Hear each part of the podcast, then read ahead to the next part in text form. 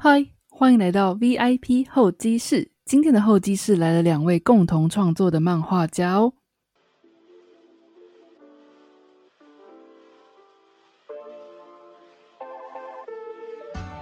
说到职业漫画家，相信大家的第一印象一定是工时长，常徘徊在赶稿地狱。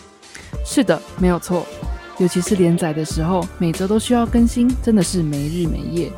综合口味 Mix Flavor 的共同创作者大轩与小梅，曾经长达七年多与一只猫生活在台北五平大的房子，每天早上九点到半夜两点，几乎都在桌前创作。你相信他们的漫画生涯一开始源于小梅想吃免费的蛋糕吗？如今两位现居京都，依旧互相扶持，一起游览世界，一起创作。大轩与小梅不仅是工作伙伴，也是彼此人生很重要的伴侣。除了了解职业漫画家跟一般人不一样的生活之外，哼，我必须说，这一集的访谈很甜。准备好了吗？往京都出发喽！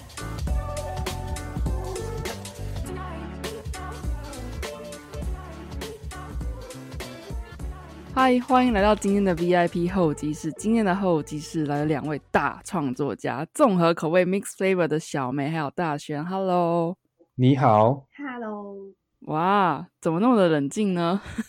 耶！两位是很有名的创作家，对，两位都是，然后就一起经营一个算是算是自媒体嘛，或者说品牌嘛，就念叫做综，看吧，综合口味。刚刚我们不是才在还没有录的时候在讨论中跟重的问题，就是是的，对，就是我们刚刚一度怀疑自己是不是一直叫错自己的名字。我我从来就没有觉得，OK，我先跟大家说，这个字呢是“密”字旁，然后是一个那个宗宗宗教的宗吗？然后这个就是综艺节目的“综”，我知道有一定有念四声，但是我也怀疑这也可以念“综”。所以呢，在录音之前，我就问了小梅还有大轩说：“请问你们是念综合口味还是综合口味？”没想到就被 diss 的很惨，就是这样一回事。没有，我 们没有 diss，我们就是说什么这个字也可以念“综”吗？然后我就开始查教育部的字典，就说不对啊，他一直都念“综”啊，我们从来没有把它想过可以念成“综”，然后就那个。嗯，就是你，你就提出了，Josie 就提出了一句很经典的话，他就说：“我觉得这个世界上一定有很多人会把它念作综，因为你没有听过综综艺节目啊，有人讲综艺节目，也讲综艺节目。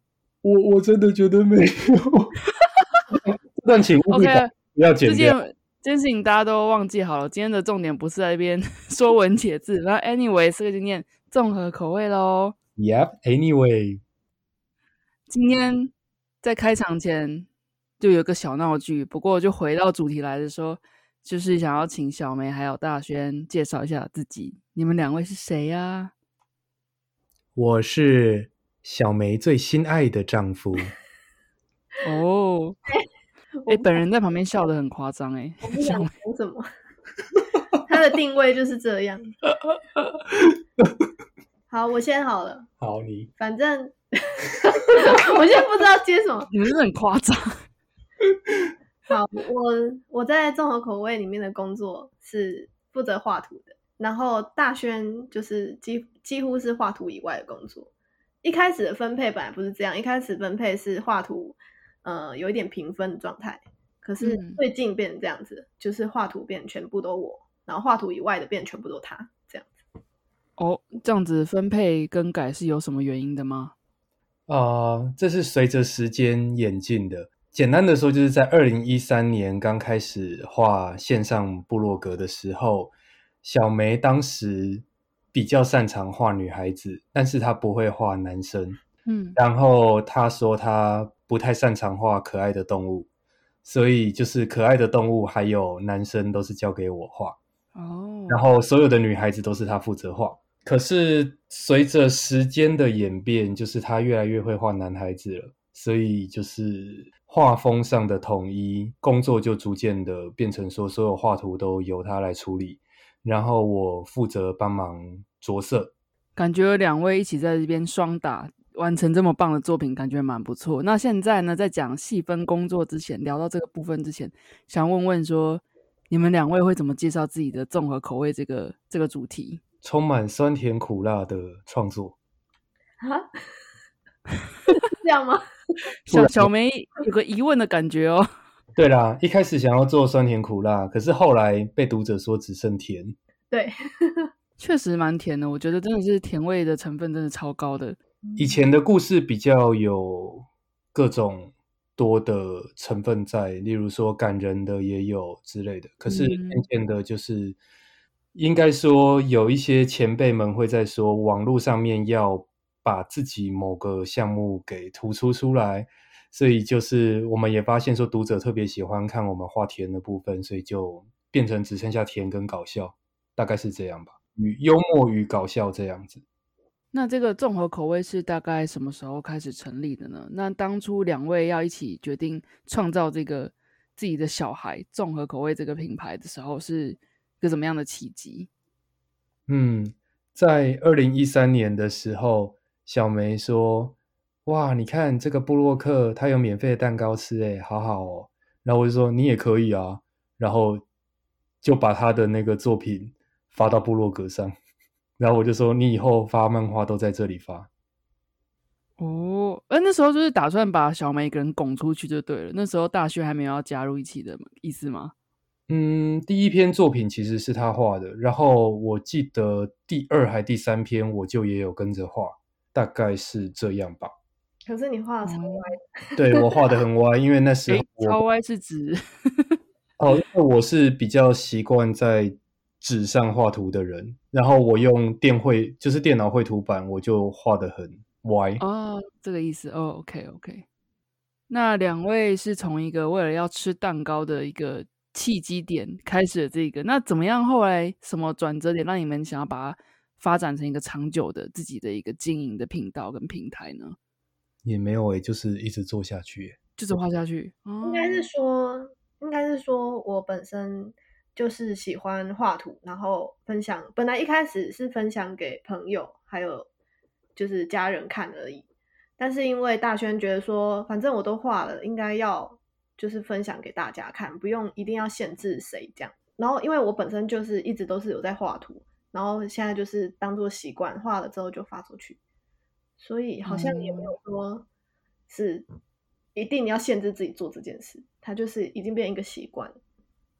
不过那个时候有想要把这个当成一个自己正直的一个自媒体的一个经营吗？还是说，就像刚刚你说的，就是说会画，当然还要希望更多人看到，当做一个兴趣。结果哎，做着做着好像也可以当成自己的一个正职这样子。嗯，对啊。不知道，你好烂，因为他帮我什么对啊？回答都解出来了吧？就是嗯，对，我是选 提供两个选择，我想说是哪一种？是一开始明确目标说要干就干大的，这是我的主业，还是说一开始是兴趣做一做，可能有别的正职，然后做到一个自己衡量的点，就开始两位就转成这个的主要职业这样？哦，好，那这个有时间点来说的话，就比较明确了，就是。大概在二零一四年、一五年，就是一三年开始做嘛，然后一四年底的时候就开始了在某知名线上平台上面连载漫画，嗯，然后那部漫画叫做《扣扣子的综合口味》，然后这部漫画真的是非常的忙，所以我们就说：“哎，小梅，你有没有考虑辞职专心画这部漫画？”嗯，不过在那之前，两位都是也是跟创作相关的别的正职的工作吗？就是说，族？嗯，上班族，那跟绘画无关，就是跟创作是没有关的。我之前是游戏美术哦，那多少手机游戏里面的穿的很少的女生，清凉。对，然后。后来做了一阵子之后，有转职变成漫画家的助手，然后在画漫画家，在当漫画家的助手的同时，就是有那个 Coco 子的这种口味的连载机会，我就发现这个两个真的没有办法完全兼顾，因为连载真的是太累人了。然后我就跟那个漫画家那边辞职，所以转型做重口味这边的东西。那能够跟大家介绍一下你们的第一个作品《Coco 子》的综合口味里大大概是个怎么样的主题的一个作品吗？它是一只想要变成人类的猫。哇，很有趣的主题耶！是叫 Coco 子。对，它就是，呃，就是它就是一只家猫，然后被人类养在家里。通常养猫的人一定没有办法二十四小时都陪着自己的猫，是要出去上班或上课的。嗯，所以猫会很羡慕人类可以在外面闯荡。哦，是一个这样子的故事就对了。哎，不过这刚刚大轩有提到说，一开始是想要分享你们的生活中的酸甜苦辣，哎，怎么又连接到了一只猫想要变成人的这样的一个 Coco 子的故事呢？因为这只猫的这只猫是我们的宠物为主角。哦，天哪，好有意义的第一，我来解释一下。这部分好了。好，好啊，好啊，好，就是这个漫画发想的起点是因为那时候我们两个都有工作，然后有很长时间没有办法在家里陪伴我们的猫咪，很很早很早的时候就出去上班，回来的时候已经很晚了，所以我们就有一点在思考说，我们不在这一段时间，猫做了什么？它在它在这个家一整天在干嘛？因为它我们主人不会一整天，就像刚刚那个大轩讲的，不会一直都看着猫，所以我们就想说，也许主人出去的时候，猫其实它会自己出去外面，或者是猫它在自己家里有自己的冒险，这样子去发想这个故事。所以这一部作品，它其实也是用我们的大轩小梅的形象下去画。然后大轩小梅有养只 Coco，然后它也是那只猫也是真的存在在我们生活。大轩小梅就出门了，然后接下来的就是幻想的部分，就是 Coco 它自己在家里有一个小精灵出现了，然后把它变成人，然后让它可以出去外面呃冒险这样子。哇，那这作品有没有受到怎么样的一个读者的 feedback，让你们觉得是特别有趣或是很感动的呢？嗯，就是有的时候我们会觉得读者的留言说：“哇，这部漫画真的好感动啊，弄哭我了。”然后我们就觉得说：“啊，好对不起哦。”然后或者是为什么？对不起，就是就是，因为我不是很骄傲吗？可是你不是你当赚人热泪，你当时的回复是你当时跟我讲说啊，我没有想过这里会害人家哭的那么惨之类的这种感觉。哦，其实应该是说，身为作者自己，我在画漫画的时候，不太，我我是想要营造出感人的气氛，但不一定有自信可以让人家哭。这是一个作者自己自己没有办法感受到读者他看到这个故事的时候，他当下会不会有我们以上的心情，我是不晓得的。真真的发布出去之后，读者的反馈是比我预想中的还感受还要高。比如说我设定的搞笑的部分，他们真的笑了；我设定的我们设定的感人的部分，他们真的哭了。所以我就觉得很意外，因为我本来的确是这样设定没错，但我没有想到的情绪会这么的大，这样对，所以可是还是会觉得蛮受宠若惊的嘛，应该是这样子讲。嗯，这样子说可能比较接近。嗯嗯，对，因为就是你自己的想法有真的传达到读者身上，然后读者知道你在讲什么样的内容的这种呃反馈的感觉。嗯，那受到这样的回响之后，又推出了星期六的青蛙，还有入伍吧魔法少女这两个，又跟 Coco 子的综合口味，感觉主题又很不太一样诶。能够跟大家介绍一下，你们是怎么样去规划你们下一部作品，要有什么样的主轴、什么样的主题，然后去延伸这样子一个作品的诞生吗？有的时候是当下一个心情来了，就你的回答都很艺术家 哎、真的，是啊，对，比如说像先讲回到 Coco 子来说好了，就是嗯呃，有的时候真的是当下想，也不是说当下啦，其实我们会想到很多东西，就会先记录起来，然后再看看能不能够把它组织成一个完整的故事。那以 Coco 子来说，其实最开始的想法就是像刚刚讲的说，呃，我们主人不在家的时候，猫咪会发生什么事情？接接下来，其实我们也是有遇到一些瓶颈。举例来说，如果我们看着这只猫，就觉得说，哎，它其实一天到晚都在耍废，那它真的有什么想要做的事情吗？就是当一个角色没有他自己的主动很想达成的愿望的时候，或者是达成某个目目标的时候，我们会不知道这只角色到底该做些什么。所以后来我们也是为的为这一部作品伤了很多脑筋，例如说帮他寻找外在的动机，例如说他的朋友想要做什么，然后他就会去协助他的朋友一起完成之类的，就是属于成就型的主角吧，成就他人愿望型的主角。再讲回到入版魔法少女的话，入版魔法少女其实原作是另一位创作者叫做谢东林，所以呃，入版魔法少女的故事的部分基本上就是由谢东林主导。那除非我们觉得哪些地方希望调整，或者是哪些地方觉得怪怪的，才会跟他讲，不然的话，原作的部分就是他负责的。然后再讲回到星期六的情话嘛。星期六的情话，它其实是一个不小心成功了，然后就一直做下去的系列。这个我特别喜欢，自己私心爆料，特别喜欢这个。对啊，因为呃，因为为什么会说它是不小心成功呢？是因为其实这些对白在星期六的情话这个表现形式诞生之前，其实以前就有过。举例来说，像。你本来就是我的公主这一句话，在很久以前，其实我们就有画过。然后当时的表现手法是，女生听到之后起鸡皮疙瘩，觉得很恶心。然后在星期六的情话红了之后，我们就把这一句台词换了一个表现方式，变成说听到了之后变得很感动，而且变成了公主。然后 对，就是一样的台词，只是表现形式变了。这样子而已，所以才会说它是一个无心插柳而成功的例子。嗯，原来如此。嗯，那这样以这三部作品来说，主题就非常的不太一样嘛。那在读者的分层上面会不会有不一样呢？还是说，其实这三三部作品支持的读者其实都是同一批？对，会像你说的，确实是分众很明显。例如，例如说喜欢猫的那些读者，其实。在我们开始画情话系列的时候，有一个读者还会特地录影说他他退战，然后还贴给给我们看说他不想再看综合口味了。对，然后但是其实也有一些人是真的从很久以前就留下来的，因为他们也长大了。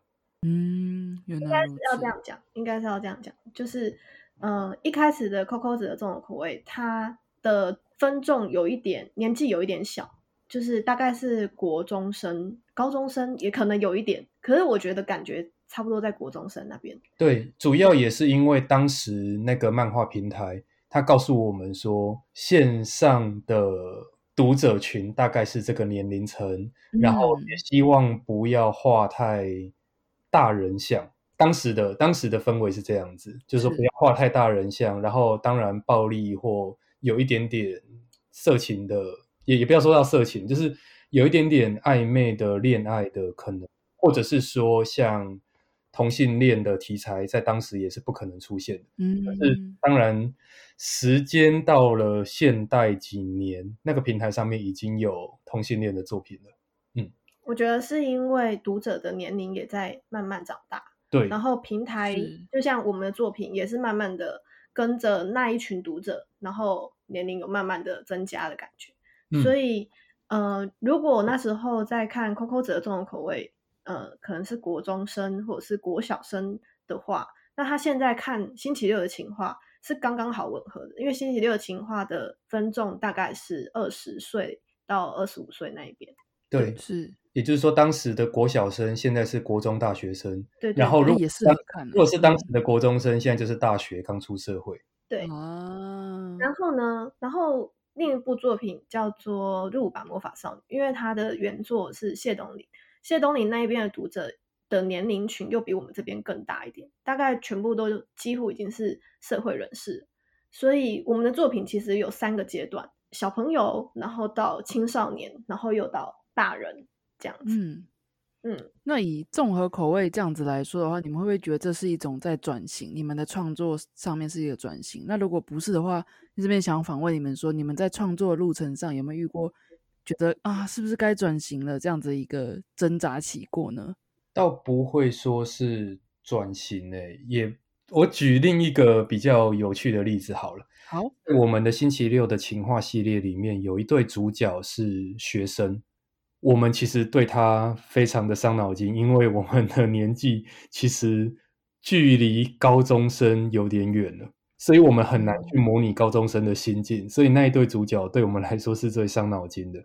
所以与其说是转型，不如说是人的创作者的脑袋自己也有点变了。有时候也会想要创作一些小朋友喜欢的东西，可是可能没有办法这么的擅长，就是没有办法像以前一样画那么顺。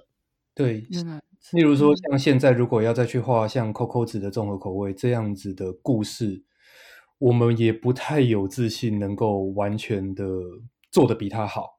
可能我们脑袋也有在长大。对啊，要 要做的比现在的脑袋可能已经不太适合做当时画 Coco 子的综合口味那样子的心情，也说不定。嗯，嗯，那这样子回顾你们二零一三年开始 PO 的第一篇到现在，你们会回顾这样你们多年来的画风啊，或者说创作的心境有什么样的不一样吗？画风是绝对不一样。对，因为人 人的手人的手很奇怪，就是会一直变。对，就是自己在转变。对，要控制住完全不变也还蛮难的，所以我们还蛮佩服柯南的 的作者。柯南作者真的是一直都一样，对他从他从画柯南以前就是长这样了，超厉害。他前一部作品《城市风云儿》就已经长这样了。对啊，像其他漫画家，像什么猎人啊那些，我觉得都是蛮扯的。这是猎人有变很大哦，猎人变很变大。很大，超级大。嗯，所以你们也当然也是会有画风上面的变化，这样子。那心境上面呢？嗯，我自己觉得，我自己觉得漫画对我来说有种越来越难的趋势。是指自己的创作灵感吗？还是说以外界大环境来讲？感觉应该像你说的是心境上问题，因为原本一开始我是用非常轻松的的情去面对画漫画这件事，我就是想吃蛋糕嘛，就像刚刚讲的，我的目标很单纯，下班后一个休闲这样子。然后随着有连载加入，我就会想要提高自己画图的品质，增加更多现实一点，可能增加更多收入，然后需要做一些变换之类的。再更上去一点，你可能要抓好画图的时间，不可以再像以前一样这么这么呃漫不经心的画，必须要可能三天就要画出一张，或者是一星期就要画出一张，这种限制自己，然后会让我觉得画图这件事其实要简单蛮简单，可是要深入还可以继续深入下去。所以我现在比较偏向是一直追求更更有效率，然后更好的画图技巧这样子。我觉得在小梅她希望我不要剥夺她画图的乐趣。这个补充一下，就是因为嗯我原本有帮她做上色，可是她就跟我说上色是很治愈的部分，所以她希望把上色哦，做。所以我现在比较少负责画图的工作了，我现在顶多是画前期的草图分镜，我就会变成是比较偏向说要怎么样让画好的图能够被更多的人看见。所以我们会进行，例如说多语系的翻译。举例来讲，像除了多语系的漫画翻译之外，就是例如说像正体中文还有英文。那我们在去年开始也加入了日文的部分，为的就是说能够让更多的人能够看见这一部作品越好。这样，其实我们的成果也还算蛮不错的，包含 Coco 子的综合口味也顺利的把越南文的版权给卖出去了。哇，我觉得透过语言去让更多的读者看见的这一件事情的策略，我们目前算做的还不错。那当然，未来能够希望有更多的合作的可能，去让作品能够被更多的人喜欢，大概是这样子的心情吧。哎，这边我就蛮好奇，因为像刚刚小梅有讲到说自己想要这边设一个笑点，或者说这边想要呈现一种感动的感觉，那读者的有 catch 到嘛？那我这边很想要问说，会不会因为国家不同，有些像越南也好，或者说日本的读者也好，其实这边就没有没有那么的，就是一些文化上面的关系没有 match 到这样的事情发生吗？在作品上，嗯，在翻译的时候，我们自己这边的翻译组就会有很多小小的讨论，举例来说，我们有一篇的漫画的过程是这样子：呃，一个男生跟女生在火锅店，他们在吃火锅，然后女生就回说：“啊，我已经饱到吃不下了。”然后女生，然后男生就问他说：“那要不要我帮你？”然后女生就说：“好啊，那你要不要吃我的豆腐？”啊，然后男生就很害羞的说：“好。”这样子。对，那这个这个就是非常的台湾，或者是说呃中文语系的人才会使用的笑点。所以在英文跟 日文的翻译的时候，他们就有了很激烈的讨论。他说：“怎么办？就是没有没有能够对照吃豆腐的这个说法的东西。我们还会问说，那要不要我们把为了英文版把豆腐换掉？因为因为我们画了一只汤匙，上面装着豆腐。如果你们有想到什么食物可以替代的话，可以。他们就说不行不行，那个英文在讲吃什么东西的都太色了。”就是没有豆吃豆腐这么含蓄的说法，然后英文吃的东西都太色了这样子，所以他们后来是改成说，那要不要外带？Bring it out。嗯，那外带这个说法在英文里面就会有说，像把女生外带回家这样子。嗯嗯嗯，对，然后日文就沿用了这个笑点，所以大致上，除非然后还有一种，还有一种就是谐音梗。对，第一第一个是文化嘛，您刚刚讲到是文化差异。第二个就是谐音梗。谐音梗的话，我们这边遇到的，就是例如说，有一个说，嗯，你今天穿的好灰哦，灰衣服、灰外套、灰包包、灰裤子、灰鞋子。男生就回说，因为我非常爱你。这个这英文跟日文要怎么翻呢？才能讲出这种笑点？这个就是这就是翻译的厉害了。然后翻译他写说，I'm greatly love you 啊，有那跟 great 有点，对他先 great，再加一个 dash greatly 这样子，就变成了灰常爱你的的感觉，超厉害。然后再来下一篇，下一篇就说，可是你平常都穿蓝色的，蓝衣服、蓝裤子，然后说，哦，因为我当然很爱你。当然哦，真的耶！对，你看，这又是一个谐音梗，然后呃，英文翻译又头痛。对，呃，英文的翻译他这样子写：“I'm absolutely love you。”真的翻译好好强大哦！你的团队真的很强大哎。好，接下来要介绍一下这位翻译是谁了。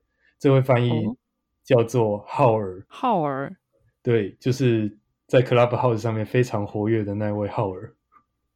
哦，因为那个大轩跟小梅的 Instagram 上面也会有他的 link 嘛，对不对？对对对对对，如果有兴趣的话，我到时候也会放在 show note 里面。这个很强的翻译浩尔，大家有机会可以去了解看看，追踪一下。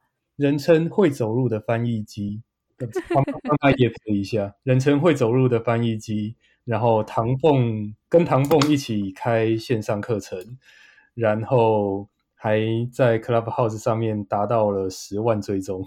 很厉害耶，真的是，这漫画家、插画家有这样子一个绘画功力跟很好玩的故事之外，如果要翻成多国语言，这个翻译真的是功不可没。真的，然后日文翻译的团队当然也很厉害了。对，只是日文日文的翻译，我一时想不到这么经典的的翻译。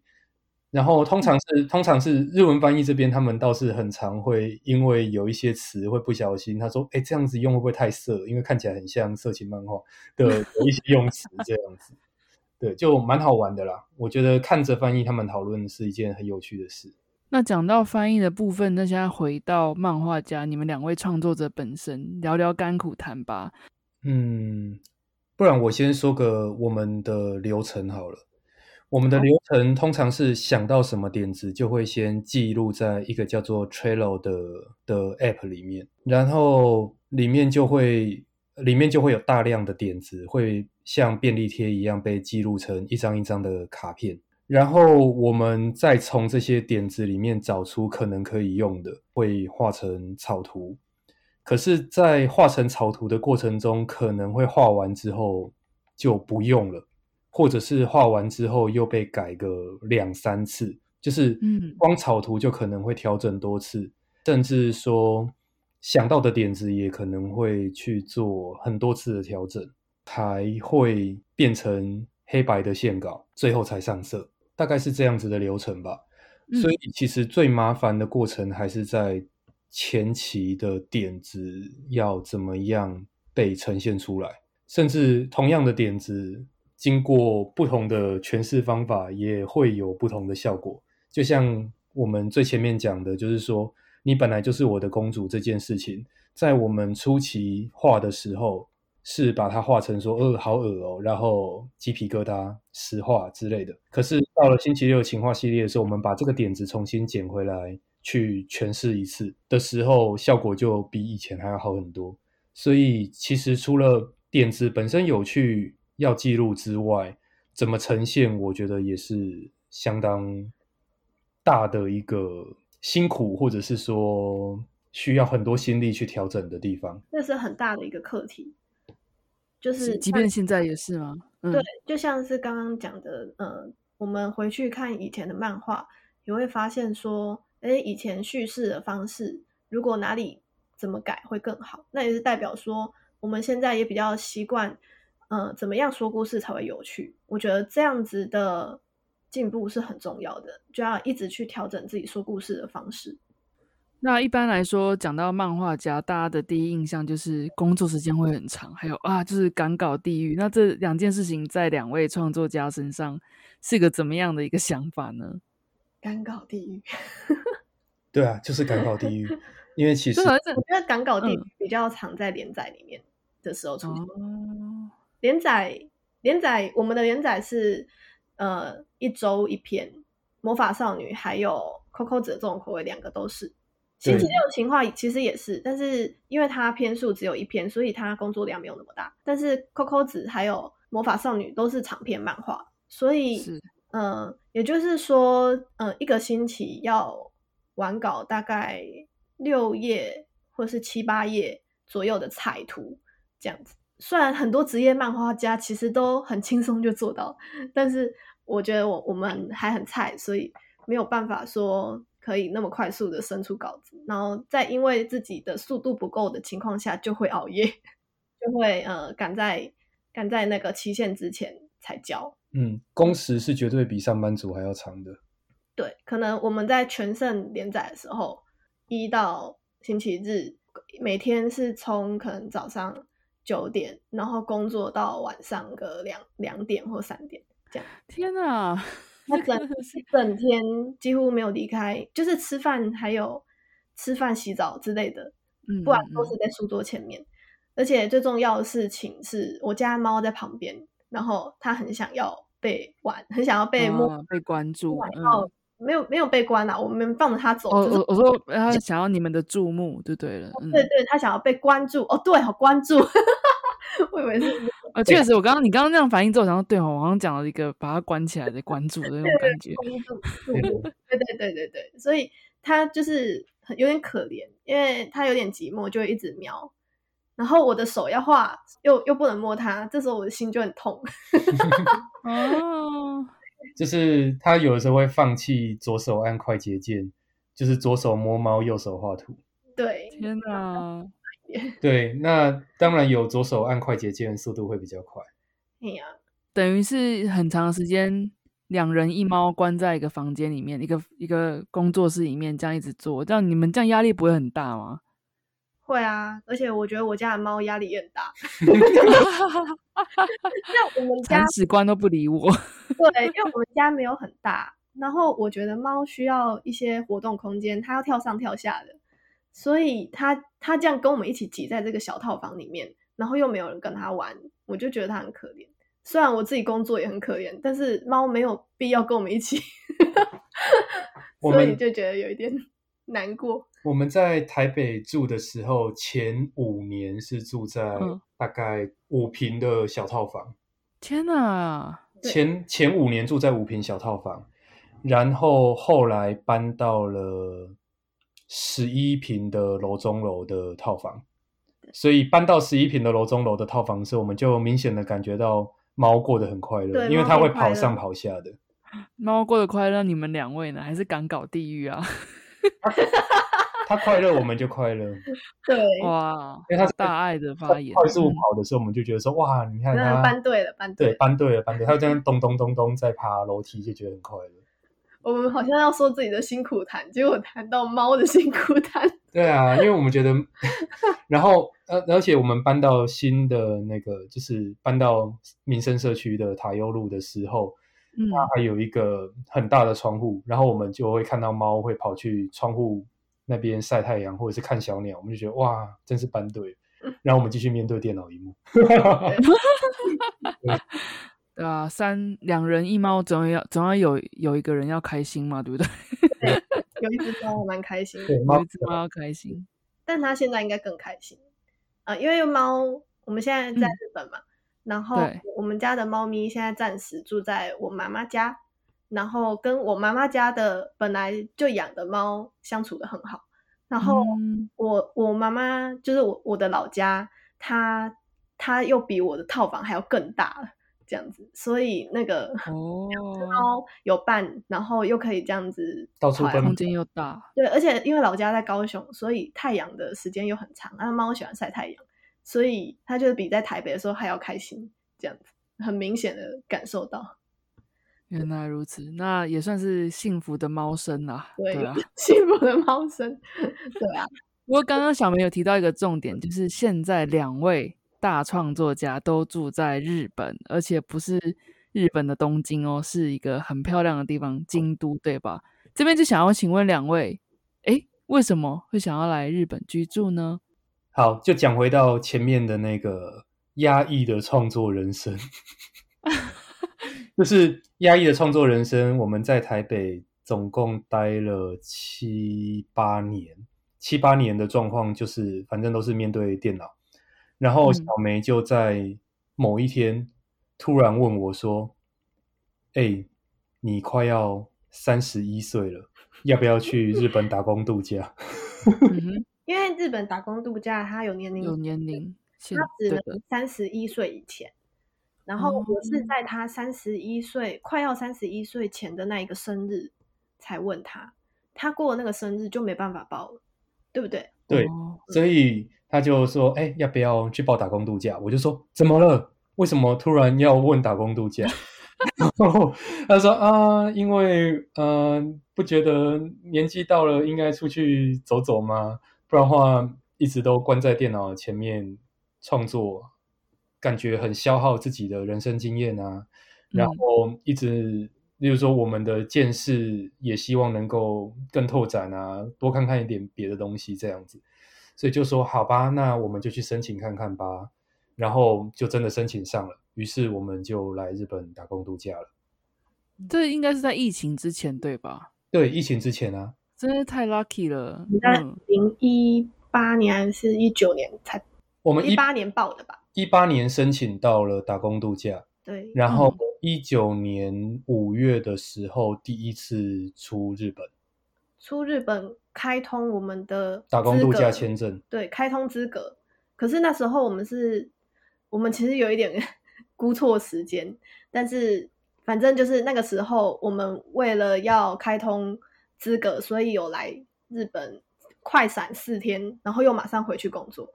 其实正常来说，应该是就是那个时候，大概就是就是那时候五月的时候就要开始嗯打工度假的人生，但是我们的工作实在赶不完，所以没有办法在那时候马上的跑来日本。对，所以后来我们我们在一九年的五月跑来开通之后，我们又工作了半年，也就是二零二零年初，我们才又正式的办到日本。对，嗯台湾对，所谓的开通就是指说从那个时间点开始算十二个月，开始算有效期限是吗？对对，的的意思是哦。有卡开始的日期。对，因为如果那时候不出国的话，未来打工度假签证就会被取消。哎，那这边很好奇的是，你们现那那当初想要来日本，那也确定拿到也开通了，那为什么会选择京都呢？有什么特别理由吗？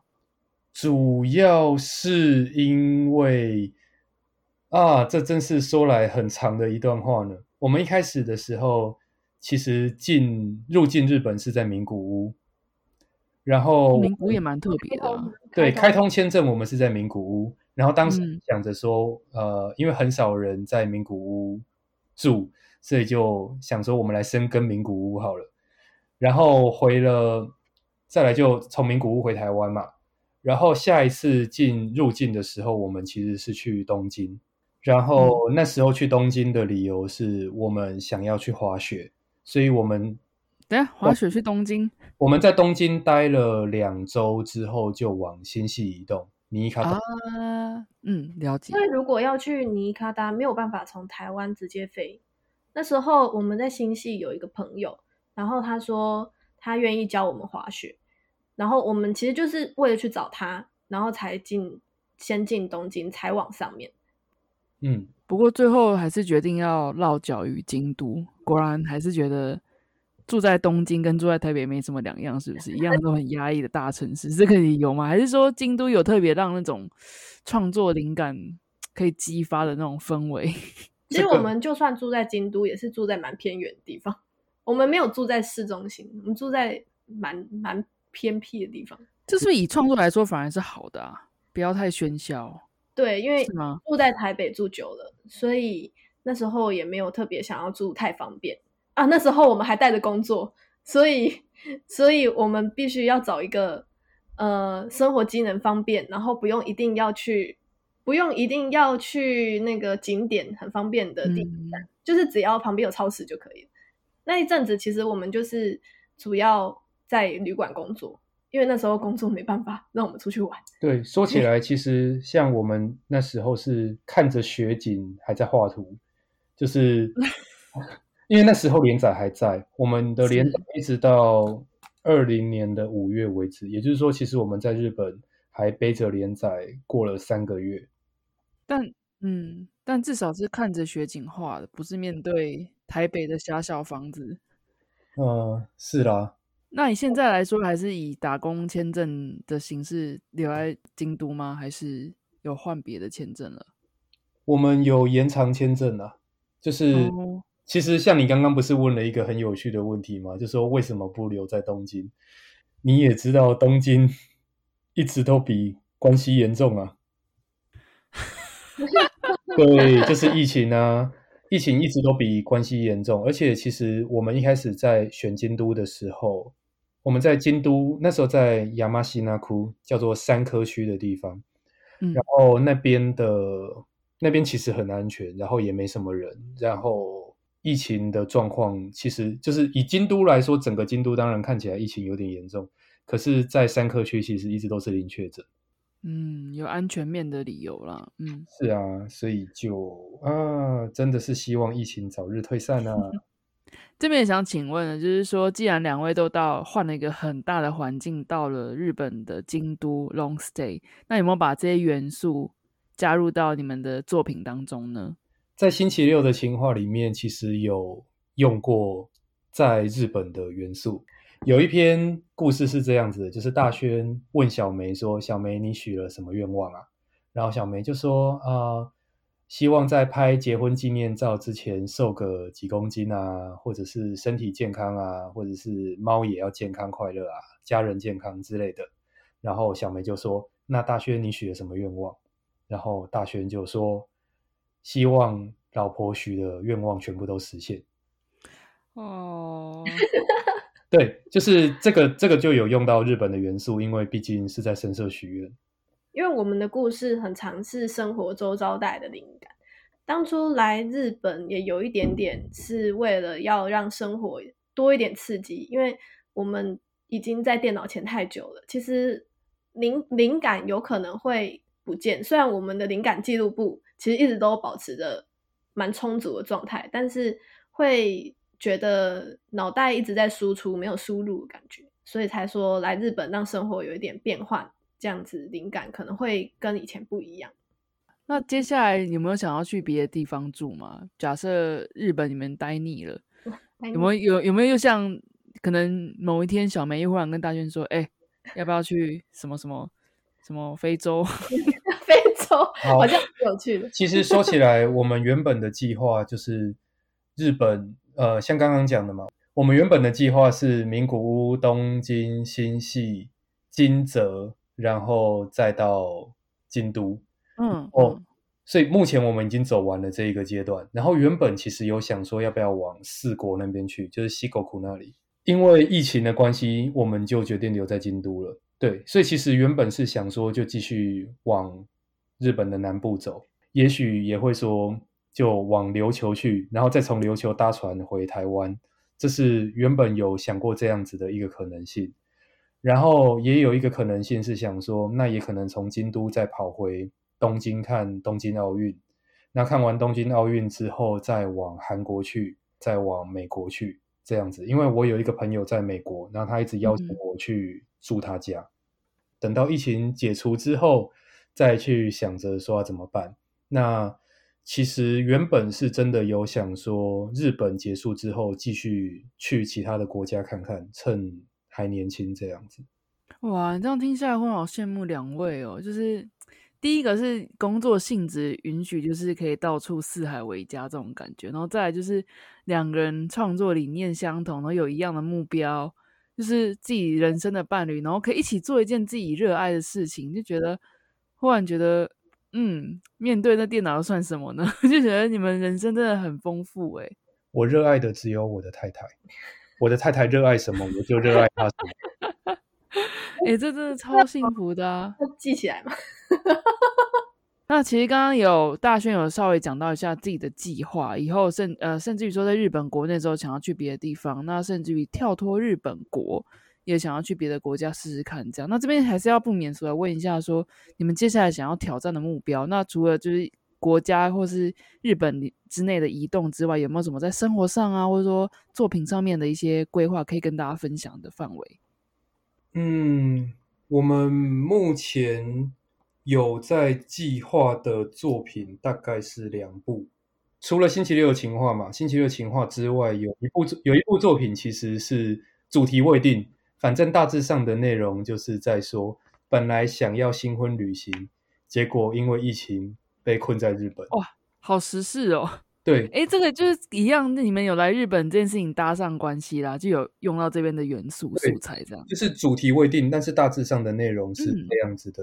一个主题，然后另一个主题是，其实，在现在是二零二一年，在两年后是综合口味上线满十周年，然后我们有一个企划是关于这十周年的漫画，那详细的内容就不多说了，可以如果有兴趣，敬请期待，敬请期待这样子。你们两位觉得人生快乐秘诀跟关键是什么？人生快乐，撸撸猫吗？为什么笑那么开心？我的猫快乐，我就快乐；我的妻子只要我的猫快乐，我的妻子就快乐。所以这是一个快乐锁链啊。那只能问源头了。请问小梅，你要怎么回答这一题？快乐你就快乐。我我不太确定是不是快乐的秘诀，但是我一直觉得，我一直觉得，嗯，如果人生，我觉得要支撑一个人的人生，必须要有另外一个人。支持着你，这样，不管是伴侣也好，朋友也好，家人也好，就是身为一个人，需要另一个人全力的支持。不管我做的事是对的、错的，或是我是烦恼的，还是我是理直气壮的，都需要有一个人无条件的去理解，而且去支持你的决定。他不会去怀疑你，也不会去问你的理由。所以，这个人如果存在的话，那人生应该会很很棒，这样子。我我自己的人生现在就是大轩现在是这个角色，然后我像我来我来日本，他也没有问什么，就是他就说哦你想去那就去吧。我可能做了什么重大的决定，他也不太会就反驳我。我觉得这个这个角色我自己可能有一点，我我自己觉得这个角色是很难的，因为你必须要相信这个人决定是不是真的会。会是有好事发生这样子，但是大轩做到了，所以我觉得很佩服他这样。而且这个这个人他是很重要的，就是 对啊，感动自己觉得被塞了一嘴狗粮，怎么回事？这不是我搞的头，没有没有，我是觉得很棒，对吧？就是觉得我其实我刚刚就是在这个访谈里面，我一直觉得就是说要找到另一个无条件支持你的人，然后两个人就是有朝一个同一个目标一起去努力的这样。就觉得说真的是真的是很幸福的一件事情，是人生蛮快乐的一个幸福的关键吧。嗯，但是家人也可以做到，不一定是另一半，没错，就是爸爸妈妈、兄弟姐妹啊、朋友。像其实我有另外一个朋友叫陈小雅，嗯，他也是是一个漫画画家对我现在也配别人，对不对？对，他是我的好朋友。然后他其实他的性质跟大轩很接近，就是不管我做什么，那个陈小雅她也是会无条件支持的人。他们俩都是呃心灵支支柱，嗯，对，只要有什么脆弱的事情，就会找他们两位这样子。讲个搞笑的，就是嗯呃，这就是为什么那个妈宝或爸宝啊，对，不需要 不需要另一半的理由。有一个人会一直支持他，对，所以他们会很听妈宝跟爸宝的话，然后他，然后另一那个情就是情人才会觉得说，这个人真的是难以理解，为什么他什么都想到他妈，想到他爸。哦，哎，这样很有道理耶，好像也有道理，超级有道理，好吗？所以妈宝其实也要自己有想法，然后他要先有想法，妈妈再支持他，这样子吧？对，而不是不是妈妈讲什么他就听什么。这样子吧，因为我妈妈讲什么，他就听什么，那就颠倒，对，就变变颠倒了。嗯，然后那个妈宝的妈妈就会觉得说，哇，小孩好支持我，然后我活着都是为了小孩啊，对吧？哦，好啊，那接下来就是讲了那么多，我相信听众一定会意犹未尽。那想要这边请教两位，你觉得听众听到这边，如果想要继续了解你们，包含就是说接下来会有这两部新作品的动向之类的，或者说看你们的。过去的作品之类的，哪边可以找到你们呢？嗯，在 Google 上面搜寻综合口味就有啦。大家记住是综合口味，不是综合口味哦。你不是说综合口味也搜寻得到吗？因为他没有，他是在说他打字，打字，嗯，注音打中也是一样的字出来。但是我今天对学到了宝贵的一课，教育部是说是重，OK？教育部说的是，嗯，好。好，总之呢，综合口味 mix flavor 的，还有中文的官方网站，还有 Instagram，还有当然有日日文版的，那我都会把这些详细的资讯都放在 show note 里面。有兴趣的听众千万不要吝啬去点连接支持创作者，真的很不容易。那这边呢，也要很谢谢小梅跟大轩给我这个机会接受你们的访谈。那当然闹了很多笑话，我也觉得非常的宝贵的经验跟回忆啦。而且最后还被撒了一嘴狗粮，也是也可以啦，可以可以。而且是由我撒，为什么？没关系了吧，我都接受。对，对吧？那接下来，因为我也是住在日本嘛，不不好意思啊，是很压力很大的东京。但是如果有机会的话，如果在疫情的允许情况下，还是希望有机会可以见到两位。那这边也是祝福两位在日本的呃各种体验旅行，还是可以一起携手。去开发，去经验，然后保持身体健康。哼，有机会打江湖再见。现在身体健康最重要，身体健康的重要。我每次去神社，我都说那个 “mina ken kong ni nari mas yo”。哇，这很大爱诶，还还帮大家求诶。对，因为因为因为只有我健康不行啊，要大家都健康才可以。我健康，大家都中了怎么办？这才我哦。真的，而且而且，其实说大家都很健康这一件事情，比起我一个人健康还要重要超多的。因为一定要整个环境都健康，我们才能够自由的移动，或者说无后顾之忧做各种事情。跟漫画产业一样的，真的就是呃，像我们也都会说，漫画产业真的要大家一起努力，或者说大家一起好，才会才会才会好到有希望。真的不能我好。所以我们都不吝于去推广有趣的作品，这样。那好在我在 Clubhouse 上面认识的大轩，有这个机会可以借我这尽这微薄的心力，然后能够尽尽可能帮两位宣传综合口味，我也是我的莫大荣幸啦，对啊。感谢感谢感谢感谢，谢谢大家。陈小雅、浩儿，顺便 啊，对对，陈小雅、浩儿的你们呃，听众们如果有兴趣知道这两位神人，一个创作家，一个很强的翻译的话。请到一样到链接，我都会把他们的请呃资讯都放在链接里面，大家都点过去交流交流，看一看吧。嗯，请在 Google 搜寻浩尔异世界以及陈小雅漫画，还有谢东林，谢东林漏掉，马上谢东林，谢东林，好，OK，都都会在下面。对，而且我发觉大轩的声音真的很适合，也是。走声音之类的创作者，应该什么 YouTuber 之类的，或是 Podcaster 之类的。啊。你刚刚讲话那个，我我怕我怕我的妻子有太大的压力了，就是就是老公可能那个被别的女生说哇好帅之类的，或者是哇他声音好好听，那他可能会好了，我觉得访谈到这边可以结束喽。多了，多了，多了。一定要自恋一下。谢谢谢谢你的解释啊。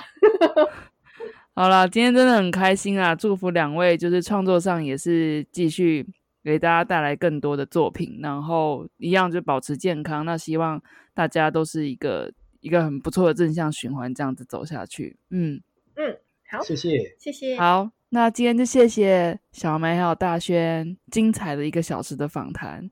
那我们就下次再见喽，拜拜。拜拜。拜拜。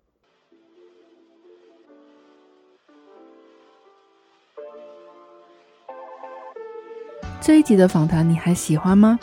职业漫画家的生活除了要有超强的自律性与热情之外，还必须时时刻刻吸收不同的经验，增广见闻。小梅也提到，除了绘画技巧以外，他们也致力于学习怎么样把故事说得更好，同时也感谢背后支撑综合口味的团队。你也喜欢综合口味的作品吗？或是还没有看过，现在有兴趣了呢？欢迎在 Google 搜寻综合口味。或是点选 Show No 综合口味的官网 Instagram，除了可以欣赏他们的作品之外，也可以了解他们的动向哦。而关于我这个频道，我的 Instagram 账号是 Hi 点 Miss Josie，或是搜寻 Josie 的候机室即可找到。有任何意见的，欢迎写信到我的信箱，一样是 Hi 点 Miss Josie 小老鼠 gmail.com。如果你喜欢这一集的内容，希望你可以在你收听的平台订阅、评分以及留言，告诉我你喜欢的地方或是我需要改进的地方。谢谢。最后，谢谢你听到这里，能用我的声音陪伴你是我的荣幸。那我们下次再见喽。